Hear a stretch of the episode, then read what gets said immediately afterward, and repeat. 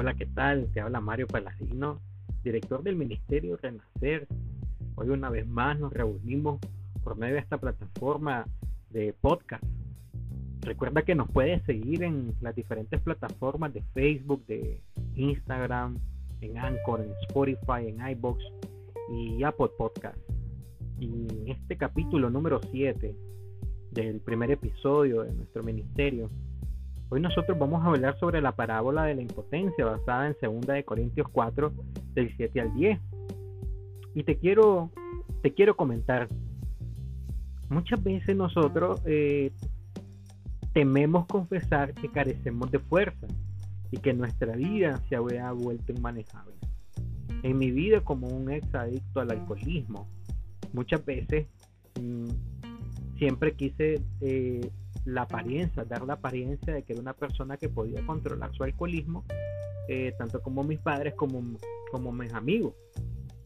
Pero muchas veces no reconocía que mi vida se había vuelto inmanejable. Y si no reconocemos que somos impotentes, querido hermano, ¿acaso no nos sentiríamos tentados a rendirnos completamente a la lucha contra nuestra adicción? Las veces que yo no pude rendir ese orgullo, esa falacia en mi vida, logré recaer, logré tocar nuevamente el oro. Es tiempo de renacer.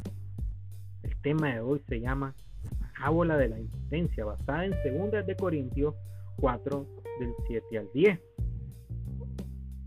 Y no parece tener sentido que nosotros confesemos nuestra impotencia y que aún así encontremos el poder para seguir adelante. Por eso el tema de hoy es bien, es bien divertido para mí. Porque la vida está repleta de paradojas. Veamos un par de ellas.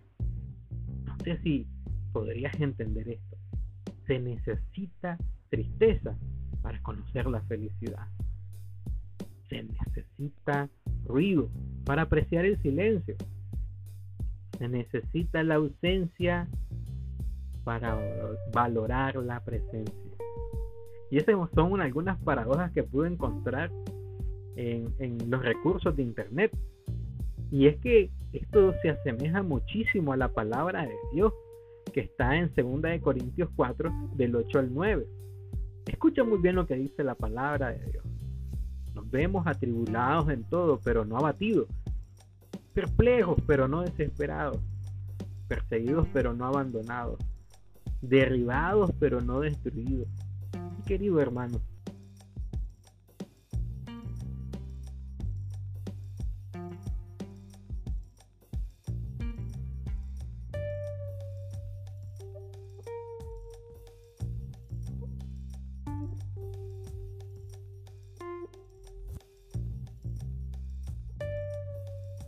para nos dar una clara confianza en ese Dios todopoderoso, creador de los cielos y la tierra. Podemos estar atribulados, pero no abatidos, querido hermano. El mundo puede estar perplejo con las cosas que están aconteciendo, pero el cristiano no está desesperado. Podemos ser perseguidos, pero nosotros no estamos abandonados. Tenemos un Dios que nos cuida y tal vez podríamos estar en lo último, derribados sentimentalmente, económicamente, pero no destruidos. Dios tiene un plan perfecto y bueno para tu vida. Esta, esta ilustración que estamos viendo ahorita, también la podemos ver representada en las vasijas de barro. Lo que parece una incongruencia en un tesoro y en el sencillo recipiente en que está guardado ese tesoro. Recordemos, poder viviente derramado en nuestra vida desde lo alto es el tesoro. Nuestro cuerpo humano, con todos sus defectos y debilidades, es el vaso de barro.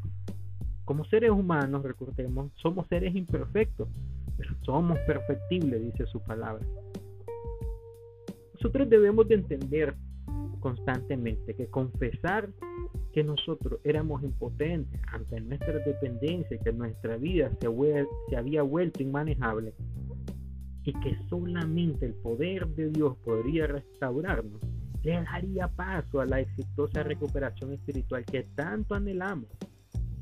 Una vez que reconozco la paradoja de la impotencia, podremos sentir bastante alivio. Querido hermano, no tenemos que ser perfectos siempre o pretender ser perfectos o fuertes. Podemos vivir una vida de verdad, con luchas diarias, con un cuerpo humano asediado por debilidades, por haber encontrado el poder de lo alto para seguir adelante, sin estar angustiados ni desesperados. Recuerda, querido hermano, Dios está contigo. Nos vemos en un próximo podcast de Renacer. Que Dios te bendiga, mi querido hermano.